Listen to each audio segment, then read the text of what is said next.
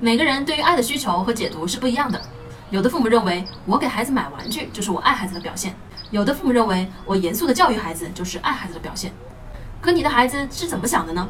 只有当我们了解自己的孩子对爱的需求，我们才能更好的爱孩子。可是往往啊，父母们总是自以为是的给孩子爱，造成孩子觉得父母不爱自己。其实只要你用心的观察，就能发现孩子需求的爱是怎样的。也许仅仅就是需要父母在自己遇到困难的时候帮自己一下。也许高质量的陪伴是孩子爱的需求。想要建立好的亲子关系，请先从找到孩子爱的需求开始。我是不完美柚子妈妈，关注我，为你分享最有深度的育儿知识。